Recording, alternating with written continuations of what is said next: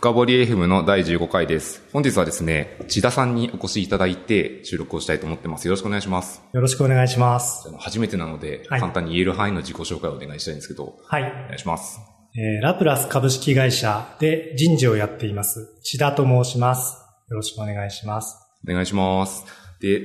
本編に入る前にいつものテンプレがあるので説明しておくと、このポッドキャストはですね、ハッシュの深掘りっていうものでフィードバックを募集してますので、あのもうどうしても千田さんに物申したいとか、今日のエピソードについて質問があるっていう場合は、きっと書いておくとまあ何かいいことがあるかもしれないので、皆様よろしくお願いします。怖いですね。はい。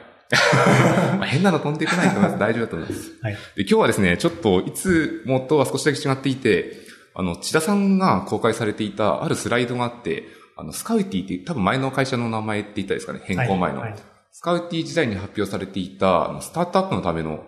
HR の話、ん名前忘れちゃったけど、えっと、そのスライドがあって、リンクは貼っておきますけども、あのスライドが私、個人的にめちゃめちゃ面白くて、めちゃめちゃ面白い割に全部理解できないんですよ。あ、もう本人に聞くしかないなと思って、そこ、そこで DM してですね、お願いしますって言ったら快諾していただけたので、今日の収録になったっていう背景があります。なので、このポッドキャストを聞く前に、もしよろしければ、このショーノートの一番上にあるリンクをまあ流し読みぐらいしていただくと、より内容が面白くなるかもしれませんという前振りで始めていきたいと思います。で、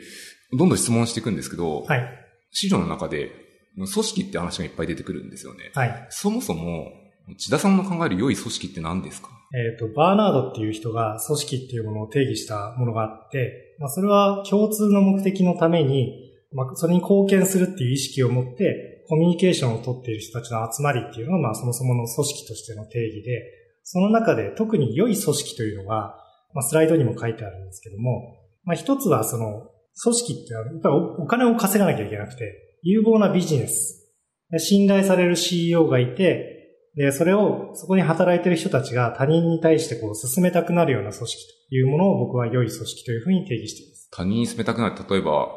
自分の友人とかに、私この、君この会社に入ってほしいんだけどって簡単に言うとかそういうレベルですか？僕のイメージとしては、自分がすごくいい思いをしていて、それを友達にも味合わせてあげたいみたいな、そういう気持ちですね。なるほど。じゃあ、つまり、こう、いいを見せるってことは、組織にいると、すごい、自分がこう心地よいとか、はい。楽しいとか、はいい、ろいろこう、ポジティブな感情が生まれるような組織がいい組織って。あ、そうですね。あ、はいなるほど。よくわかりました。ありがとうございます。で、その良い組織を目指していく前提の次のこうスライドを読んでいくとですね、結構難しいことが出てきて、組織と複雑系っていう言葉が出てくるんですよね。で僕、ここで一回思考停止してですね、なんだこの関係はと。見ると説明もあまりないので、これで言いたいことは何なんだろうと思って、本人に聞きたく。組織と複雑系あたりってこれ何が伝えたいポイントなんですかね？はい。まず複雑系という、まあ、言葉、まあ、系というものがありまして、なんかいわゆるこう組織ってよく組織図みたいな感じで表されて、こうなんか構造化された仕組みよくみたいな、あるのは、はい、樹形図みたくなってて。あそうですね。そうですよね。うん。言われますけども、僕が捉えている組織というのは、この複雑系というふうな、と言われるような、まあ、その系の仕組みなんですけども、これ何、どういう違いがあるかというと、複雑なシステム、えー機構というのは、要は同じインプットをしても、アウトプットが毎回同じものが返ってくる。ロボットとかそうですよね。A という信号を入れてあげると B という信号が必ず返ってくるっていうのは、これは、いわゆる複雑な、複雑な仕組みで、複雑系というのは、えー同じインプットをしても、返ってくるアウトプットが毎回変化するものです。例えばその組織もそうですし、まあ天気とかもそうですし、社会とか文化とかもそうなんですけども、まあ具体例を挙げると、例えばなんか人事がこういう施策を思いついたからやろうってこう、組織に対して、あチームに対して伝えるじゃないですか。で、それを最初は面白がってやってくれるかもしれないけど、まあ、全然効果が出なかったりとかすると、もう一回同じことやろうって言ってもみんなええっていう風になるじゃないですか。そういうこう一回やったこととかが、えーいろんな関係してる人たちに対して影響を与え合って、えー次のアウトプットが変化していくっていうものが、その複雑系というものです。まあ今一つの話でしたけども、これいろんなところでそういう、えーとアクションとかが相互に関係をし合って、まあ創発という、まあ一つの結果になって出てくるみたいな感じです。あの、例えばそうすると、時間軸が全然違ったとしても、例えば、半年前にやったことを全く同じことやったとしても、もしかしたら次はうまくいくかもしれないとか、はいそういうこともあり得るわけですよね。はい複雑系の世界だと。はい。なるほど。わかりました。それって、えっと、組織と複雑系の関連っていうのは、どういうことを伝えたい？組織は複雑系であるってことが伝えたいあ、そうですね。まさにそうです。なるほど。わかりました。その中でいろいろカテゴライズをしていて、例えば人事制度とか、採用とかオンボーディングとか、あと組織構造のとかの意思決定のプロセスとか、あとはもう一つはその discourse 開発って後で取り上げると思うんですけど、その辺がいろいろ絡み合ってるものが組織の全体像ってあるのが、千田さんの伝えたいポイントって感じですかね？あ、はい、おっしゃるとりです。あの、例えば採用だけすごい頑張って、いい人材をどんどん入れていっても、結局その人たちが、あの、働く仕組みとかが全然いけてなかったりとかすると、結局腐っていってしまう。出てっちゃいますね、しかも。なので、まあ採用だけではなくて、そのあらゆる HR に関わる領域をきちんと総合的にやっていくっていうことが、その複雑系全体をこう変えていく上で非常に重要であるっていうのが、次のそのスライドの関連です。なるほど。千田さんがやりたいのは、そのすべてのパーツをいい感じにしたいっていうのが、自分のなんだろう、やりたい、HR としてやりたいことってことですか？そうですね。その、ゴールとしては結局その先ほど定義した良い組織を実現するっていうことをやりたくて、そのために必要なものをこう分解していくとこれになったああ、なるほど。で、そのパーツパーツを攻めていくと良い組織になりやすいっていうこと。はいよくわかりました。じゃあその良い組織になるに攻めていくにあたって、まあ、やっぱ現状どうなってるのかっていうのが皆さんこう理解した場合、てかまあ現状からの差分とかをチェックして攻めていきたいと思うので、そのスライド上だと今世の中では何が起こってるんですかってことをその次に説明されているんですよね。で、その中でいくつか私がこう個人的によくわからなかったポイントがあってですね、その辺の質問をちょっとしていきたいですと。で、結構刺激的なことがいっぱい書いてあって、面白いことがあるんですよね。あの、MBA って皆さんあの、とても有名な学位って言ったらいいですかね、取られてる方たくさんいて、素晴らしいものだと思うんですけど、一つのスライドの引用として言うと、数字でしか語れない人は害悪であるっていうことが書かれてるんですよね。これってどういう意味ですか？はい。まあなんかそもそも日本だと数字ですら語れてない人たちもまだたくさんいるんですけども、まあ、例えばその MBA とかっていろんなものを定量化して分解してそれで中長期の戦略を立ててみたいなことをまやってきたんですけども、えー、結構時代が今変化していて、えすごい複雑性の高い時代になってきている中で、まあ、ブーカとか言われる時代になってきている中で、その中長期的な戦略であるとか、KPI で数値を分析して物事を語るみたいなのは、今通用しなくなってきていて、逆にそういう人たちが、えー、一番発言力を持っていると、えー、すごい成果が出づらいっていう状況になってきています。そういうことを、このミンツバーグっていう人が、えー、語っていて、そういう意味で言うと、本当に数字でしか物事を語れない人たちが、トップの方で意思決定をしていくと、業績がどんどん悪くなっていきますよというのが、この害悪であるっていう意味です。なるほど。結構、10年前とか20年前とかわからないですけど、KPI とか KGI をこう突き詰めれば、経営はうまくいくし、会社としてはうまくいくんじゃないかっていうふうにみんな考えてたと思うんですけど、時代はそうじゃなくなってるっていうことなんですかね？そうですね。昔みたいにその社会が確一的で、なんか三種の神器とか言われていて、え、同じものをとにかく効率よく作り続けていけばビジネスが成長していた時代はそれで良くなってきたんですけども、今その海外からどんどん新しい技術とかサービスが入ってきたり、ライフスタイルが多様に変化している中で、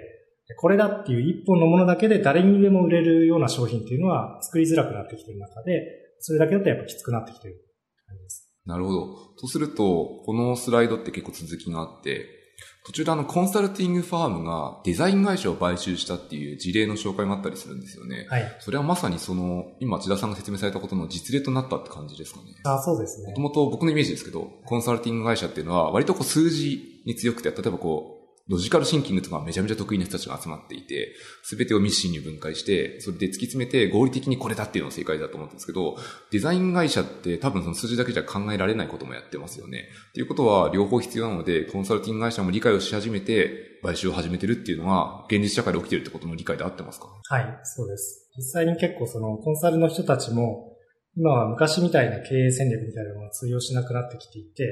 なんかその会社の中で数字を分解してきれいに整える人を派遣するビジネスみたいになりつつあっちゃって、えー、そういうデザイン会社を買収するっていう流れが今来てます。うん、なるほど。よくわかりました。ありがとうございます。で、続きがやってですね、やっぱりわからない言葉シリーズでもう一個教えてほしいんですけど、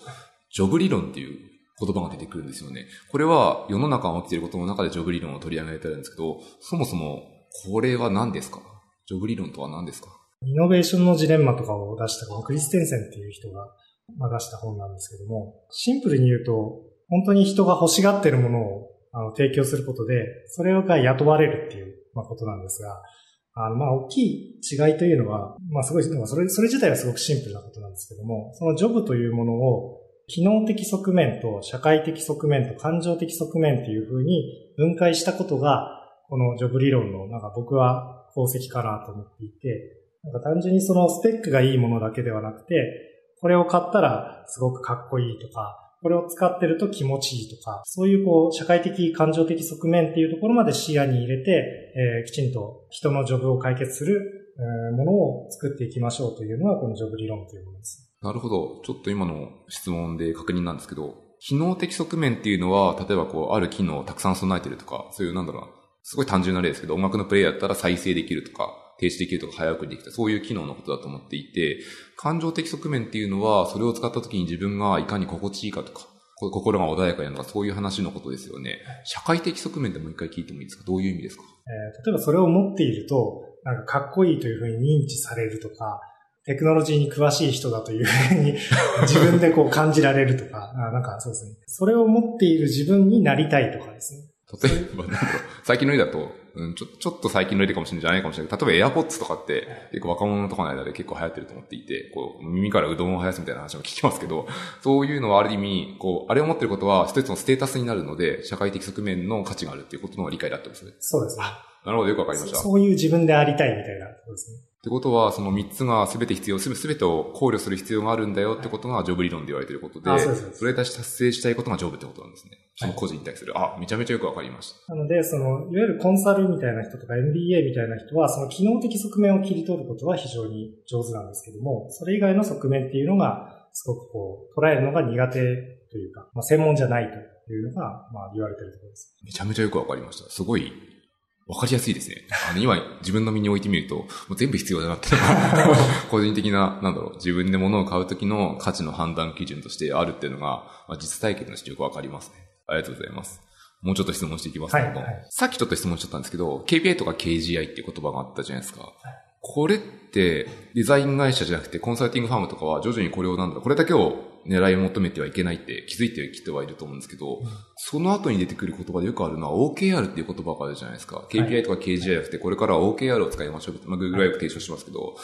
そもそもなんでそうなってるのかっていうのと、そもそもまず、かな、OKR って何ですかとから聞いてもいいですか？えー、OKR というのは、 Objective Key Results ですかね。その、目標とそれに対する主な指標みたいな形で、もともとどうだかインテルの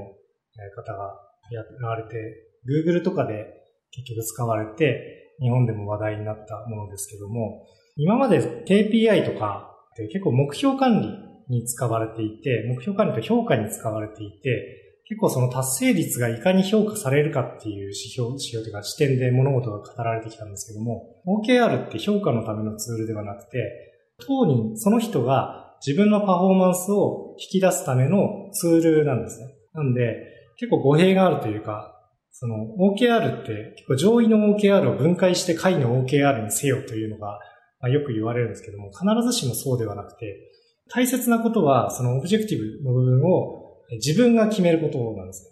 なんで、その自分がこれを達成したいっていうものをきちんと語って、で、その達成率というのは、まあ、評価とは無関係っていうのが本当は正しい形です。なんで今はその、これが推奨されている理由というのは、要はその KPI を単純に分解して、この達成率100%を目指しなさいみたいな形だと、パフォーマンスが出ないというのが、もうここ数年というか10年ぐらいで分かってきていて、このやり方だともううまくいかないから、えきちんと個人が何を達成するのかっていう部分でパフォーマンスを引き出しましょうというためのツールとして OKR が推奨されているという流れです。なるほど。なんか由来がちょっと違うんですね。あ、今どっちかというと、あ、僕の今の理解だと、KPI とか KGI って評価のためっていうことをおっしゃっていたので、すごい言い方なんかざっくり言っちゃいますけど、例えばボーナスとかの査定とかにすごい使いやすいのかなっていう理解をしていて、モチベーションを引き出すというよりは、とりあえず、うん、外発的動機づけみたいな部分で頑張ろうっていうふうに思ったんですけど、OKR の場合って自分で決めるっていうことは、こう自分のこうなりたい姿とか、自分のあるべき目標を自分で決定しているので、よりこう自分の目標に対してオーナーシップの人が入れて、頑張れるようになるから、パフォーマンスが出るんだみたいな理解をしたんですけど、はい。その辺はまずは合ってますか？そうですね。まあ本当は昔 MBO と言われる、その Management by Objective っていう、なんかドラッカーが提唱したのも、本当は後に and self も、 self なんだっけな。なんか自分で決めるみたいな部分があって、本当は昔の MBO も、そういう 自分の、自分のためのツールだったんですよ。けど、それが実際その人事の人たちがそれを導入したときに、その評価のためのツールにしちゃったっていうのがあって、昔から本当は言ってることはそんなに変わっていない。えじゃあ今の話で一緒ですね。はい、そうです。あれなんかちょっと僕、身の回りに MBO があるので、思いづらいものがあるんですけど。そうです。なるほど。じゃあそこはどこかの過程で、はいあの、取り除かれちゃってるとか、削れちゃってるというか、はい。なんかそう似たような話があの、僕、僕はエンジニア系の人間なので、ウォーターホール開発っていう言葉あって、あれの論文も大体こう、ウォーターホール開発について喋ってるんですけど、次のページぐらいには、これうまくいかないと本人も書いてて、削れてるなっていう気がするのとなんか似たようなものを覚えました。そうですね。なんでまあ KPI はその言葉通りインジケーターなので、自分たちがやったことの結果を確認するための指標でしかなくて、なんでそういう意味でちゃんと使っていくんであれば全然すごくいいツールだと思うんですけども、これが主軸になってしまうと、えー、ななんですかね、本質を見失うというか、えっ、と、目先の数字を上げるためだけに、その最終的なそのジョブの部分を意識しない業務プロセスとかになっていくので、そうすると、結局仕事はなんかすごい増えたんだけども、業績につながらないっていうのが、ただ、よく起きるって感じです実体験というか体感なんですけど、ね。はい。どちらかというと KPI とか KGI って割とハックしやすいですし、はい。自分がやりやすい数値も起きやすい、なんかなこの数値はとりあえずかいうん計測しやすいからセットしようみたいな感じで、本当のゴールとはややずれてるものもセットしがちなような気がしていてですね、はい。はい。まあ千田さんの説明を聞いていて、そうやって無駄な仕事が増えるんじゃないかなっていうふうに、今、個人的にこう理解を深めていました。そう思います。よくないですあの、使い方によってはいいと思うんですけど、あの、間違えて使っちゃダメってことですね。言い訳のための仕事が増えるんで、本当に。言い訳のための仕事、これいいい。ですね。ちょっとタイトルにするかもしれない。すごいいい言葉だと思います。ありがとうございます。で、もうちょっとだけこう、次の質問に行きたくてですね、はいえっと、この、今世の中で起きていることの最後の方に書いてあることで、いろんなキーワードが並べてあってですね、あの、ミニマムバイ、ミニマムバイアブルプロダクト、MVP って言われたやつですね。あとかデザイン思考とか、リーンとか、あとベース開発、ベース推定とかですね。あと UDA ってやつですね。ODA とかっていろいろあるんですけど、この辺を並べてるのって、こう、世の中的には確かに流行ってるキーワード、キーワードだと思うんですけど、共通点ってこういうの何があるんですか？共通共通点は、うん、仮説を過信しすぎないというか、その、不確実なことは必ず起きるという前提に立っているということですね。なので、その予想通りに必ずうまくいくっていうのは、まあ、絶対無理ですという前提に立ってるっていうのが、これの共通点だと思います。なるほど。この中でちょっと一個だけ質問があって、ODA で UDA っていうのって多分そこまで浸透してないと僕は思っていて、はい。これはちなみにどんなものかも聞いといていいですか？アメリカの確か軍隊か何かが発祥だったと思うんですけども、えっ、と、まあ、PDCA みたいな形でやると、例えば戦争中にこう、相手、ミサイルを撃ったけどうまくいかなかったからもう一回その場で戦略を立て直して、なんかやってみるとかやってたら死ぬので、その、まず観察をして、大体見立てを立てて、やってみて、すぐにそのフィードバックを得て、次のなんかものを、その場その場で、まあ現場判断的な感じで、きちんとやっていくっていうプロセスですね。実はあの前回の平鍋さんが出ていただいた時にもええ同じような話が出ていて、やっぱ今の戦争って現場に権限以上の判断基準が落ちていて、現場でやらせるっていうのは一つの勝ち方の一つなので、まさにそれが同じ、それを理論化してビジネスの世界でも使えるよってしてるのが、そのグーダの理論のいいところなのかなって今聞いててちょっと思いました。はい、そうだと思います。で、もうちょっとどんどん質問しちゃうんですけど、はいその同じようなところにですね、今世の中で起きていることの中で、重要なのとして、良い問いと学習であるってことが言われてるんですよね。良い問いと学習って、あなんか言葉の響きはめちゃめちゃわかりやすくていいんですけど、もうそもそも具体的に何かっていうと、多分結構皆さん理解度がすごい分かれると思っていて、千田さんの言ってる良い問いって何ですか？えーまず前提として、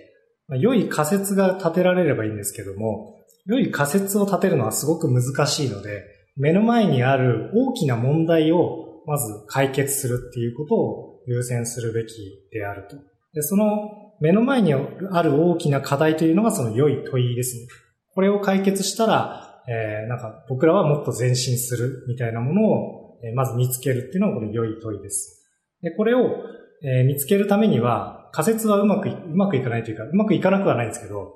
えーなんか筋のいい仮説を立てても間違うことはすごくあって、じゃあどうやってその良い問いを解決するのに最短でたどり着けるかというと、仮説を立ててやってみて、そこから何かを学んで、次にそれを活かし、そこになるべく早くたどり着くということが重要で、それがこう良い問いと、それを学習して、また新たなその問いに近づくためのアクションにつなげていくっていうことの繰り返しです。なるほど。完全にアジャイル開発と一緒ですね。あ、そうそう なんか、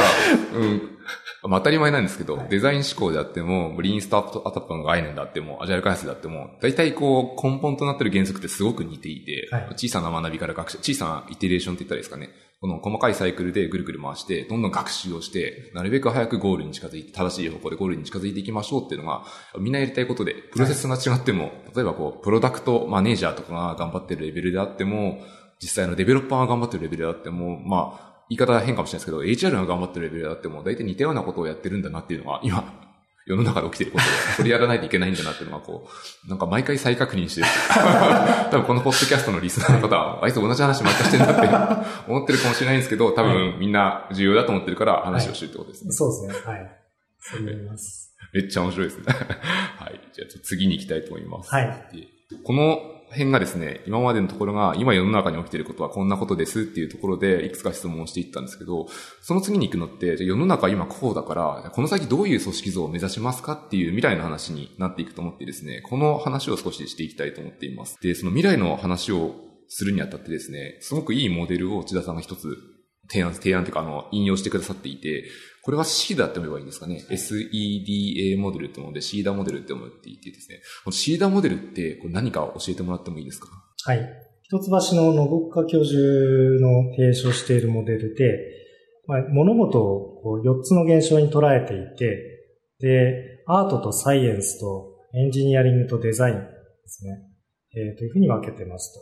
えー物事の問題を解消するっていうのが上の方というか、アートとサイエンスの部分で、その解決するための手法を整えるっていうのがエンジニアリングとデザインの部分。で、意味的な部分がえーアートとデザイン、機能的な部分がサイエンスとエンジニアリングというふうに一応定義して分類しているモデルです。例えばこれって、今のはなんとなくしっくりくるんですけど、具体的に落とすと、例えばどういうふうに説明できるとありますか？例えばプロダクトでもいいし、タスクの仕事でもいいですし、何かうまく説明できる事例とかであったりしますか？そうですね。まあ、スライドの後の方に書いてるんですけども、アートって何ぞやみたいなところが難しいかなと思っていて、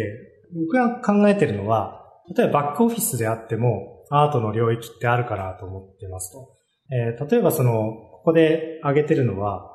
えーバックオフィスって結構コストセンターとして見られがちなんですけども、これが完全自動化されて、法律化されて、本当に人が必要ないバックオフィスを作るための、えーなんかそういう課題を解決するみたいな部分っていうのは、すごくこう、アート的というか問題を作るみたいな部分で意義があるかなと思ってます。完全に自動化されて人がいないって、例えばどういうことをイメージすればいいですか？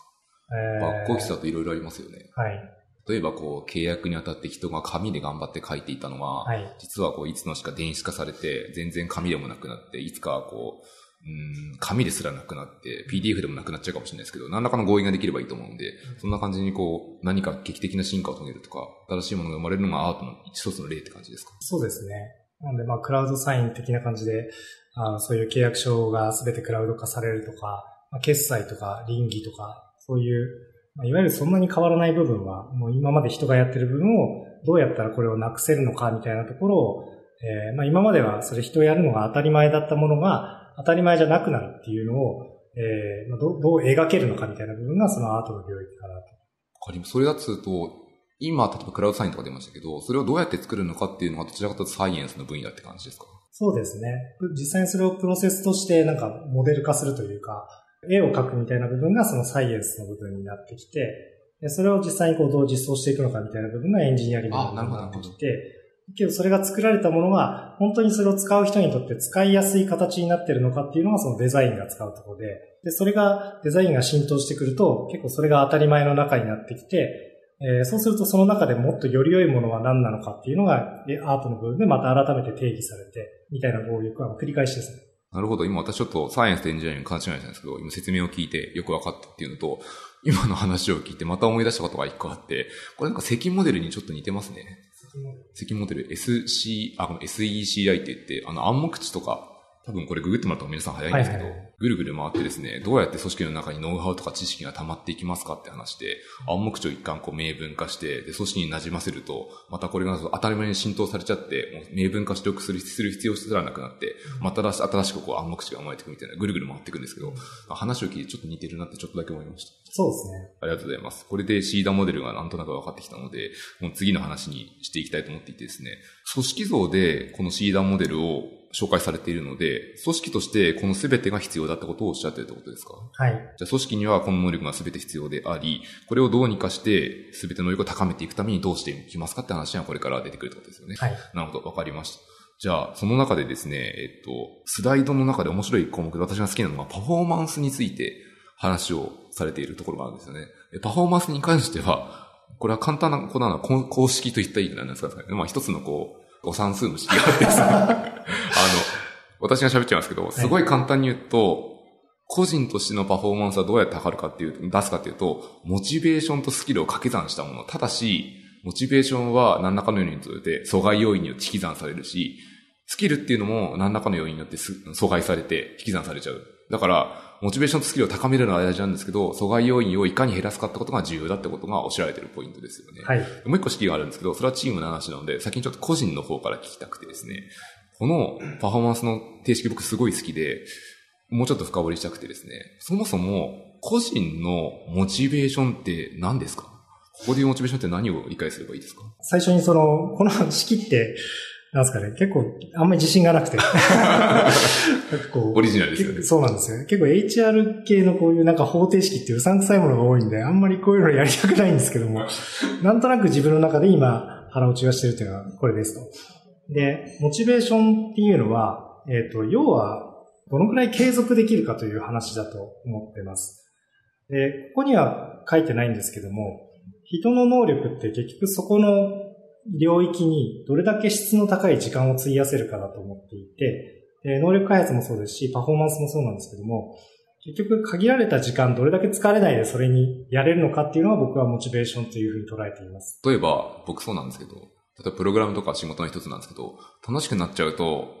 時間を忘れちゃいますし、仕事だって結構どうでもよくなっちゃって、許されるもんだったらずっとやってたいみたいなことを思う時があるんですけど、そういう状態を長引かせるのがモチベーションみたいな意味だってます。そうですね。うーんな長引かせるというか、そのモチベーションとは何かというものをまあ分類したものというのが、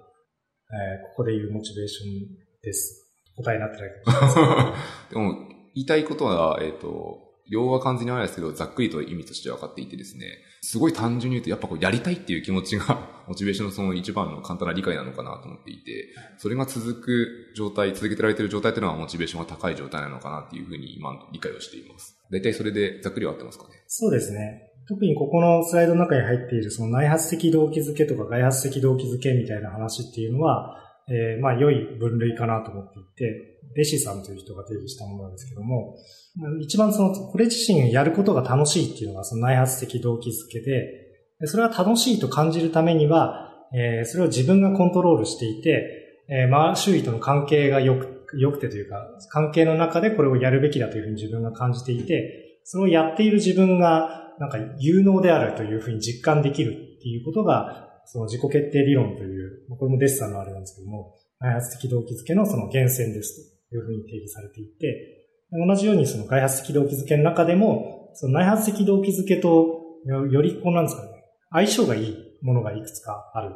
いうのがここで言われてるその。なるほど。めちゃめちゃ聞いてみたいんですけど、開発的動機付けってどっちかっていうと、すぐ僕給料のことばっか思い浮かんじゃないんですけど、いくつか分類があって相性の得るものがあるってことなんですね。どういう分類があるんですか？はい。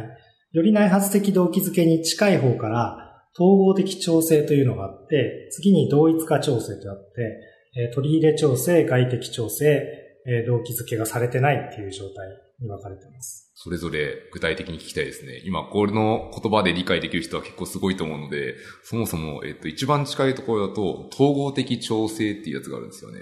統合的調整って、例えばこう、具体的なものだと、どういう風なものを理解すればいいですか？そうですね。もうそれをやっていることが自然である状態という、なんか例えば自分が職人で、これをやってること自体が、何のその、なんか自然なものであるというふうに自分のアイデンティティのように捉えていて、それが当たり前みたいな状態が、この統合的調整です。なるほど。今のって聞くと確かに、すごい曖昧ですね。内発的動機付けって説明されてもなんとなく理解できそうな気はしますね。一応定義上はそこは分かれてるってことなんですね。まあ楽しくなくてもそれを続けてるのが当たり前っていう人たちもいるので、なるほど。なんか世の中の職人様にはそういうのがいるかもしれないです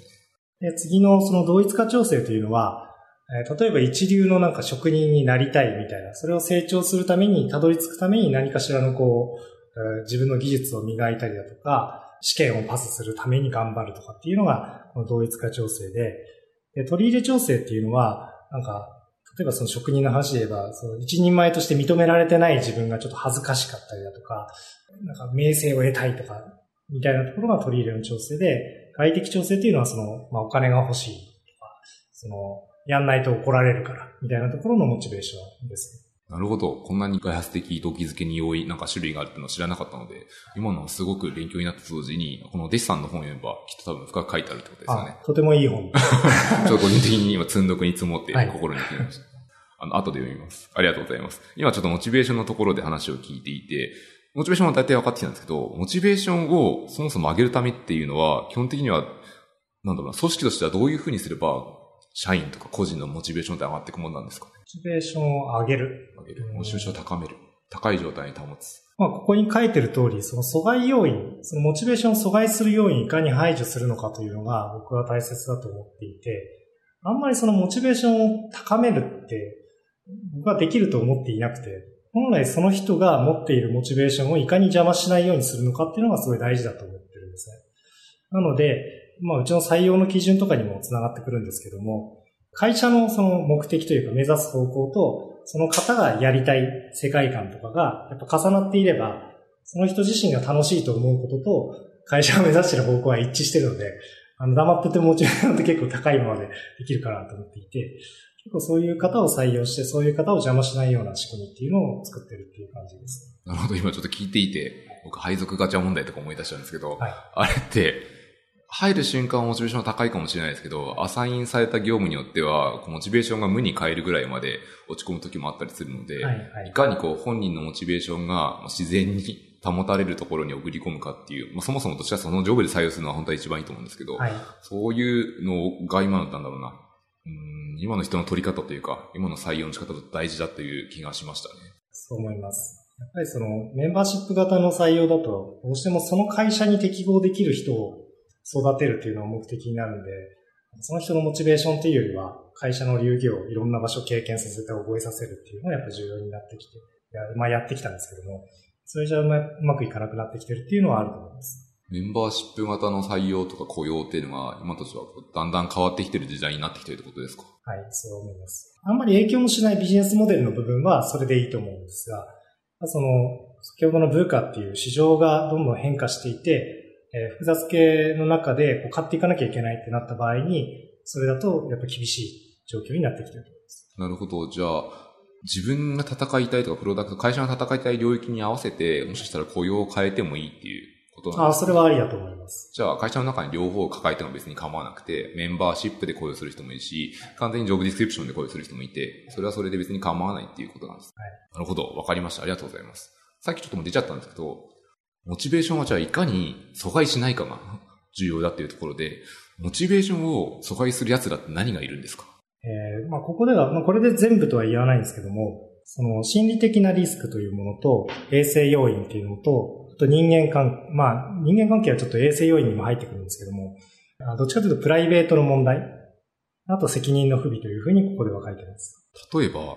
責任の不備ってどういうものがあったりするんですか？後の方にも出てくるんですけども、そのパフォーマンスを上げるためには、心理的安全性と、えー、アカウンタビリティ、責任が重要であるというのが、あの、後で出てくるんですけど、あって、その中でその本人が持っているスキルよりも、ちょっとチャレンジができる目標、なんていうか責任を与えられることがすごい重要であるというふうに言われていて、ま、要はその人がやっていて簡単だっていうものを 与えられると、どんどんモチベーションが下がっていきます。まあ、すごく当たり前の話なんですけど。なんかゲームやってても、簡単スキルないんだと面白くないとか飽きちゃうとか、はい。すごいわかりやすいですね。あ、そうですね。似た話だと思いました。はい、ありがとうございます。じゃあちょっとパフォーマンスのその式の中でもう一個あって、その後者の方に行きたいんですけど、スキルと阻害要因っていう話があってですね、はい、そもそもこのスキルっていうのは、これは多分簡単に捉えればいいと思っていて、えっ、と、僕はエンジニアなのでエンジニアと例えばプログラミングのスキルとか、コンピュータサイエンスである知識があって、ここら辺のアーキテクチャを設計できるとか、そういうことをスキルって言ってるんで合ってますよね。ちょっとずれてる？えっ、とですね、この資料の中で出てくるスキルというのは、えっ、ー、と、スキルというものは変動性が高い。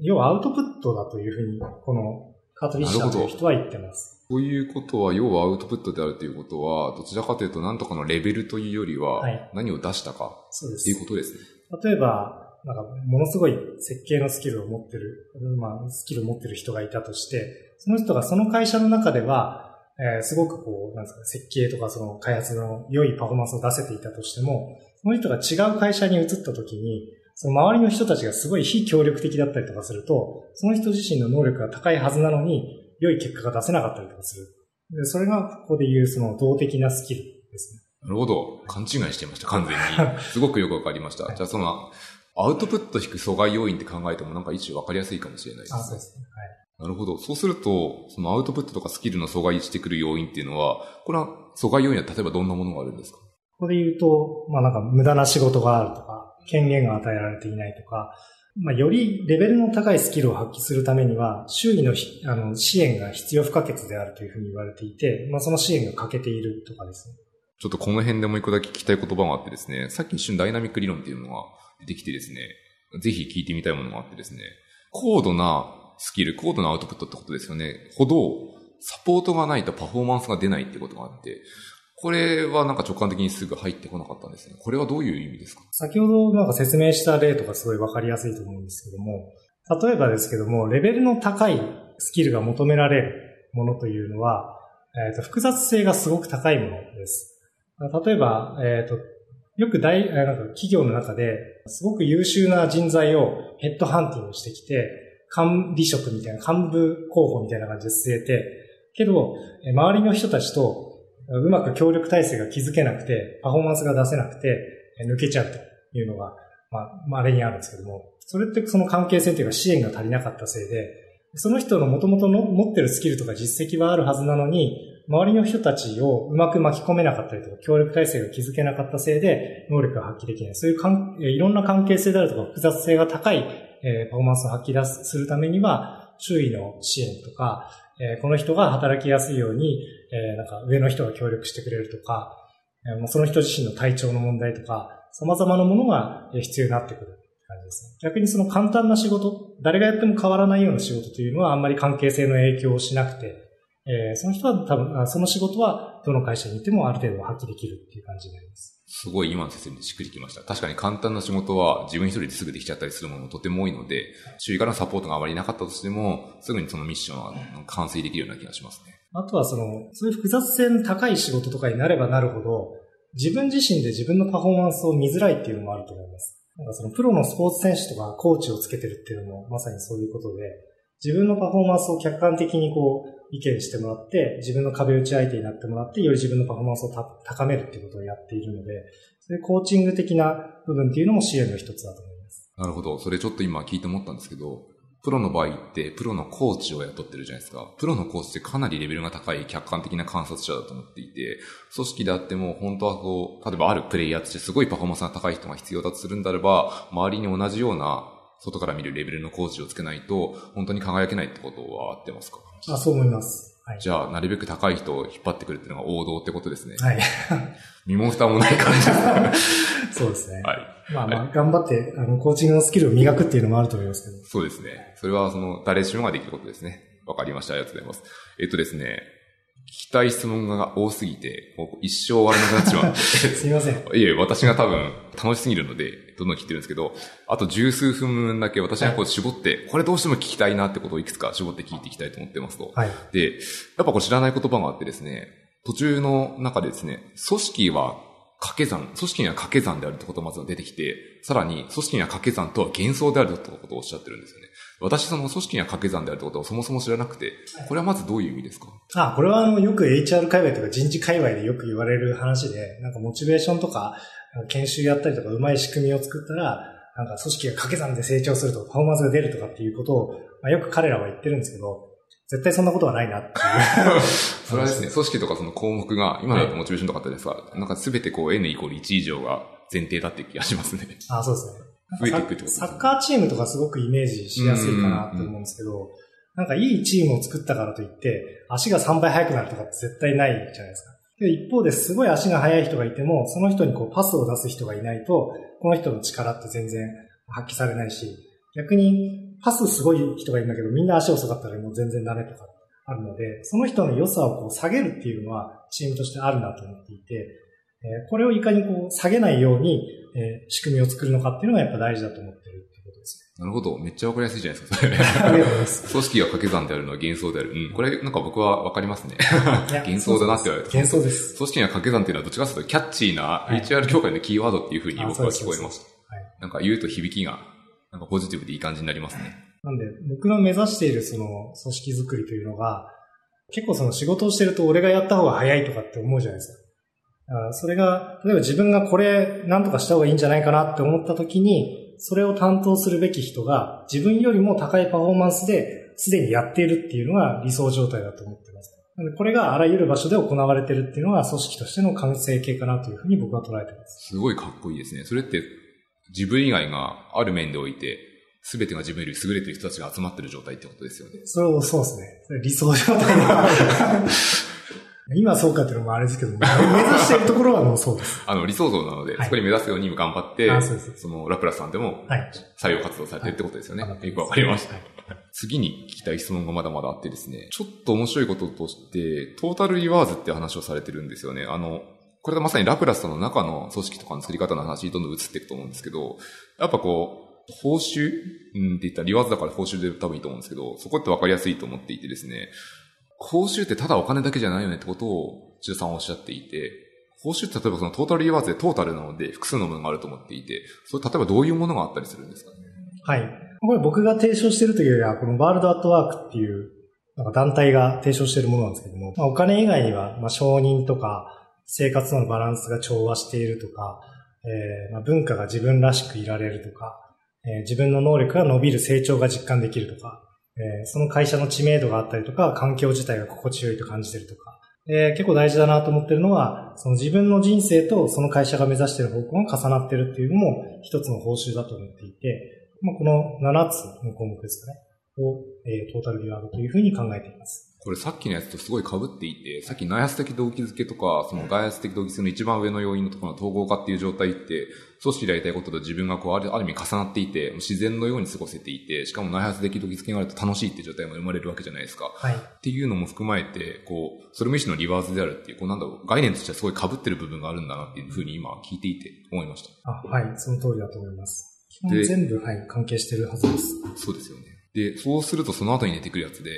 no rating って話が来て、ノ no rating ってつまりこう評価をしないっていうふうに僕はそのまま理解したんですけど、それで合ってますよね。えっ、と、評価をしないわけではなくて、その、冷凍しないということですね。なんで、あの、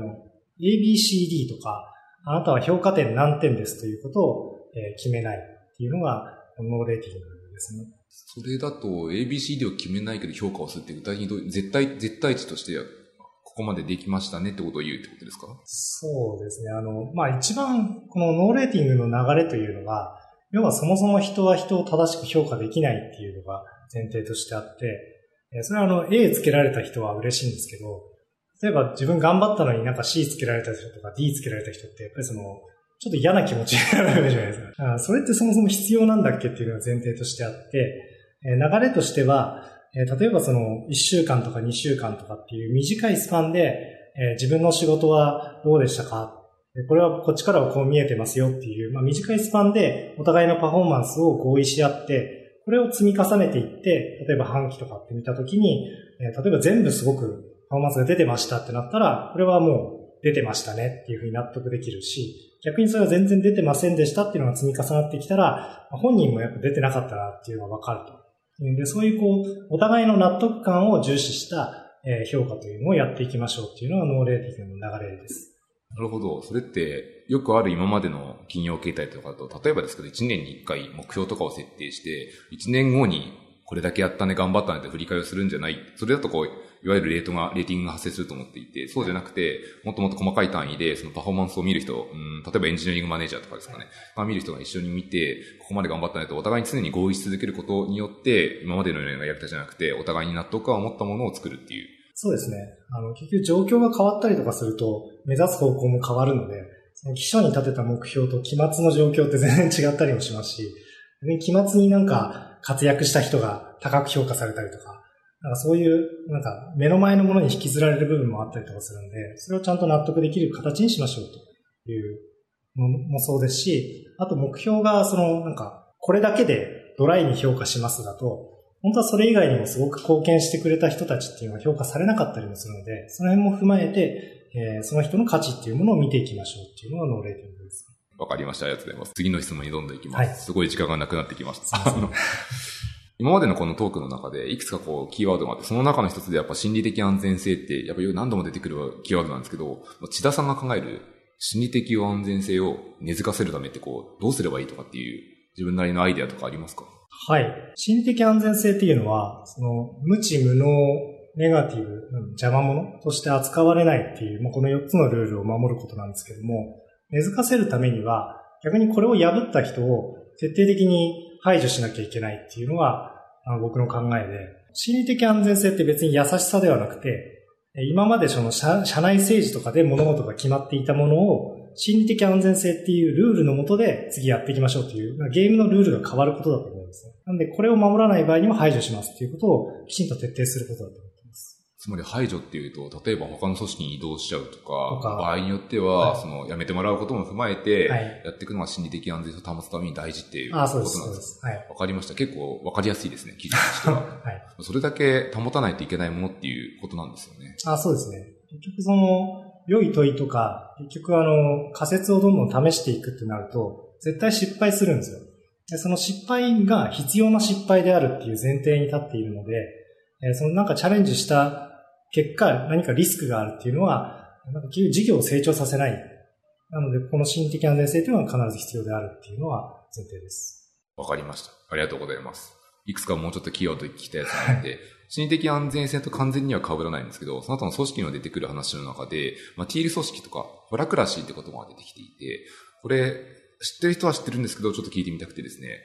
ティール組織ってそもそも何ですか？えっ、と、ティールというのは、なんか生態系のようなもので、その組織自体が自律的に行動することによって、そのなんか共通の目的を達成していくみたいな形の組織ですね。うん。組織に自律性を期待する、持たせる。そうなるように作っていくのがティールっていうことですか？そうですね。自分、あえっと、一応要件としては3つありまして、そのセルフマネジメントと、自分で自分をマネジメントできるっていうことと、えっと、フォールネスっていうのはその統合的であるっていう、そのみんなが、え一体の生き物のようにまとまっているということと、あとはそのチーム自体が、え共通のこの目的のために進化し続けていくんだっていうものを持っているっていうことですね。その3要件を備えてくると、ティール組織であるっていうことに言えていることですね。なんかある意味人の体と似てるものはありますね。最後のこう、成長する部分に関しては、あの、人によっては違うかもしれないけど、他の部分に関してはすごいなんかわかる気がします、ね。あともう一つ、その、先ほど出たキーワードで、ホラクラシーって言葉もあったりするじゃないですか。はい。ホラクラシーってなんか世の中のなんだろうな、バズワード的な言葉の一つだと思っていて、これはどういう意味なんですか？えっと、ホラクラシーはティールを実現する手法の一つで、ホラクラシー1という会社が開発したマネジメントの仕組みというか、えー、組織づくりの仕組みです。これは、えー、組織を一個の人間みたいな生き物のように捉えていて、例えば人間であればその脳みそがあって、口があって、心臓があって、まあ、腸があって、それぞれの臓器に果たしている役割があると思うんですよ。で、この役割を組織に置き換えて、例えば脳的な働きをするロール、こういうロールをまず定義してあげて、そのロール自体に権限と責務とそのロールが存在する目的っていうものが明示されてます。で、えー、権限って結構普通の会社だと、なんか部長とか誰々さんにこう紐づくものなんですけども、ラクラシーの中では、そのロールに権限が紐づくので、例えば、社長が、えー、プロマネの仕事をやっていて、ここに持っている権限が、例えばプロマネが変わったとしたら、社長はその権限を失って、新しくアサインされた人がその権限を使えるようになるという仕組みです。じゃあ、役職がただ単に偉いからといって別に権限があるわけではなくて、はい、まあ人によっては例えばこう、ジョインしたての人とかが一番おっしゃったニュービーかもしれないですけど、その人に役割があるんだったら、その人が権限を持つっていうことになるんですよね。そうです、そうです。なので、うちは社長にほとんど権限がない。えー、ドラクラさんはでいいですか？はい。じゃあ、えっと、ドラクラ氏を実現されてるって感じで理解だったんですか？あ、はい、あなるほど、よくわかりました。はい。あで、あと一番大きいのが、その、ドラクラ氏の仕組みというのは、その自律的に組織が変わっていくんですね。なんで、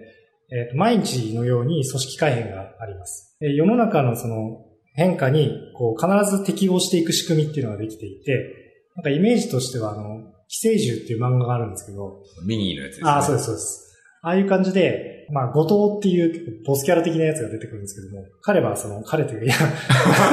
まあ、後藤はなそうですね。も元子、も元彼かもしれないですけど。はいなんかこう、早く走るために、こう体をなんかチーターみたいにしたりとか、木を登るためにこう、鎌みたいにするじゃないですか。そんな感じで、えー自分たちのビジネスがうまくいくために組織自体が常にこう体を変化させていくみたいな形が、ホラクラシーのこ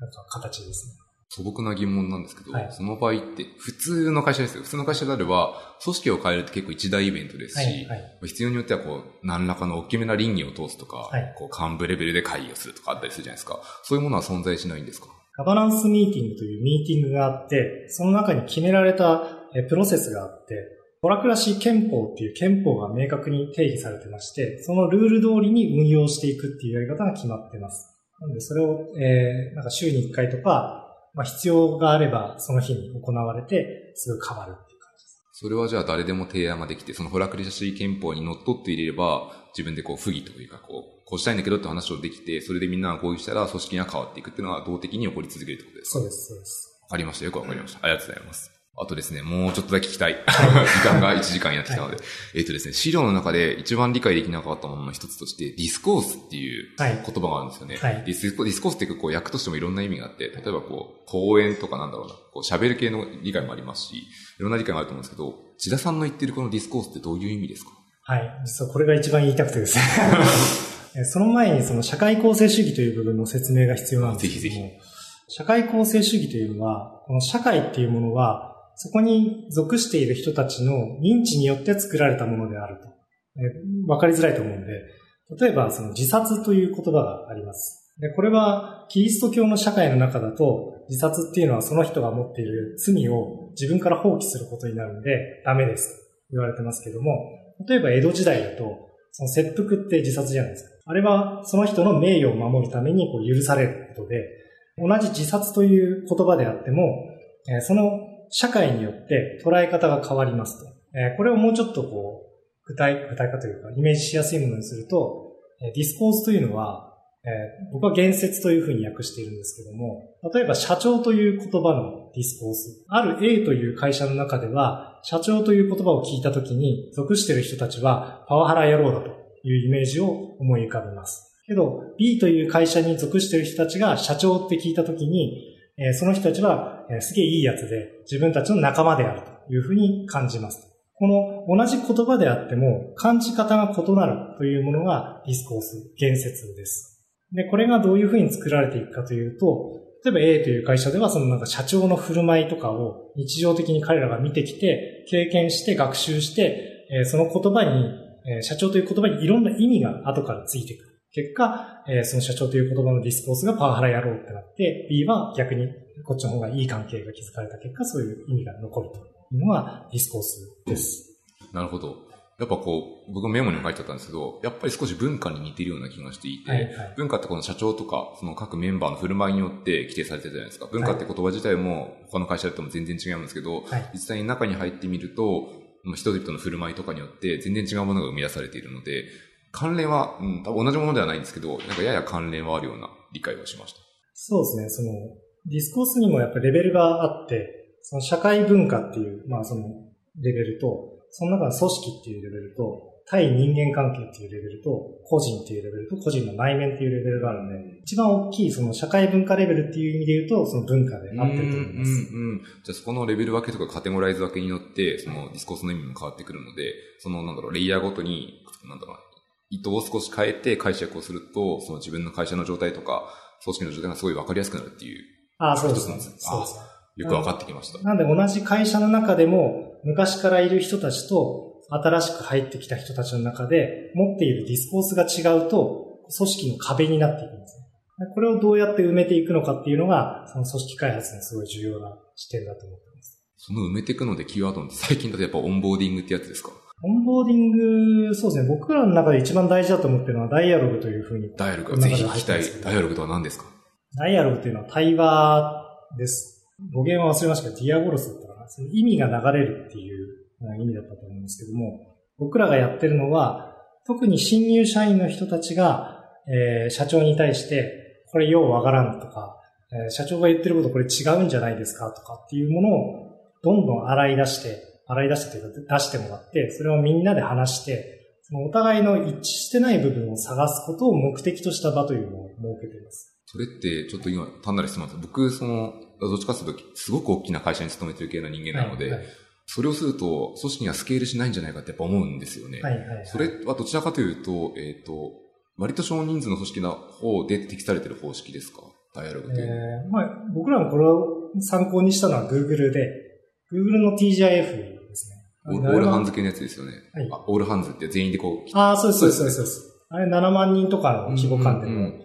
あの、社長に対して新入社員が違くないですかとかって彼らは今今でもやっていて、なんで、まあ大企業でも全然できると思ってますし、逆にまあ小さいところからまず始めるんでもいいと思います。じゃあやり方次第では、まあ、もうなんだろう、ただの運用の問題で、やってみれば、実際に対話がうまく生まれて、新入社員の質問とかって多分同じことを思ってる人がたくさんいるはずで、しかもかつこう中堅のところとか下手したらこう脳内が麻痺してしまっていて、考えてない新しい気づきとかが社長との対話で理解をすることによって、実際に同じ理解を持って仕事を進めることができるようになる。ってことですかね。そうですね。まあ社長に限ったことではないですし、結構古くからいるメンバーの間でも、こう考えてたことが違ってたりとかするので、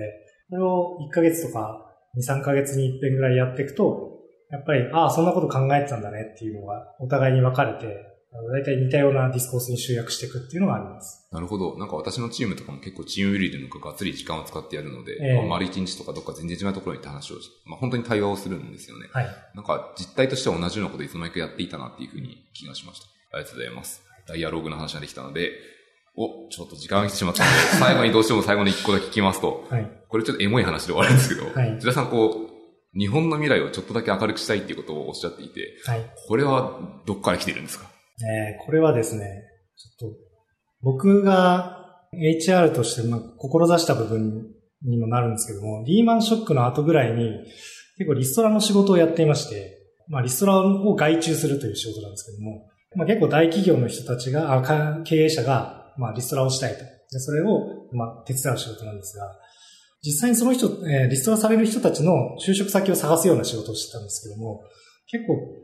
なんか人のいい人たちが、よくわからない理由で、えーどんどんリストラされていって、で、その人たちが、まあ、今日田舎の方とかだったんですけども、もともと1000万ぐらいもらっていて、えーその会社しか知らなくて、その会社のことをなんか好きで、えーなんかいろんな家族とかからも尊敬されてた人が、えーなんかある日突然、なんか200万の仕事とか、別に金額だけが全てではないですけども、行きなさいって言われて、で、その人たちに本当に、まあもともとその仕事をやり始めた時には、その人たちにも原因があるんじゃないかなと思ってたんですけども、実際やってみると、本当にこういう扱いされなきゃいけないのかなっていうのを感じていて、で、本来責任を取るべきその経営者とか、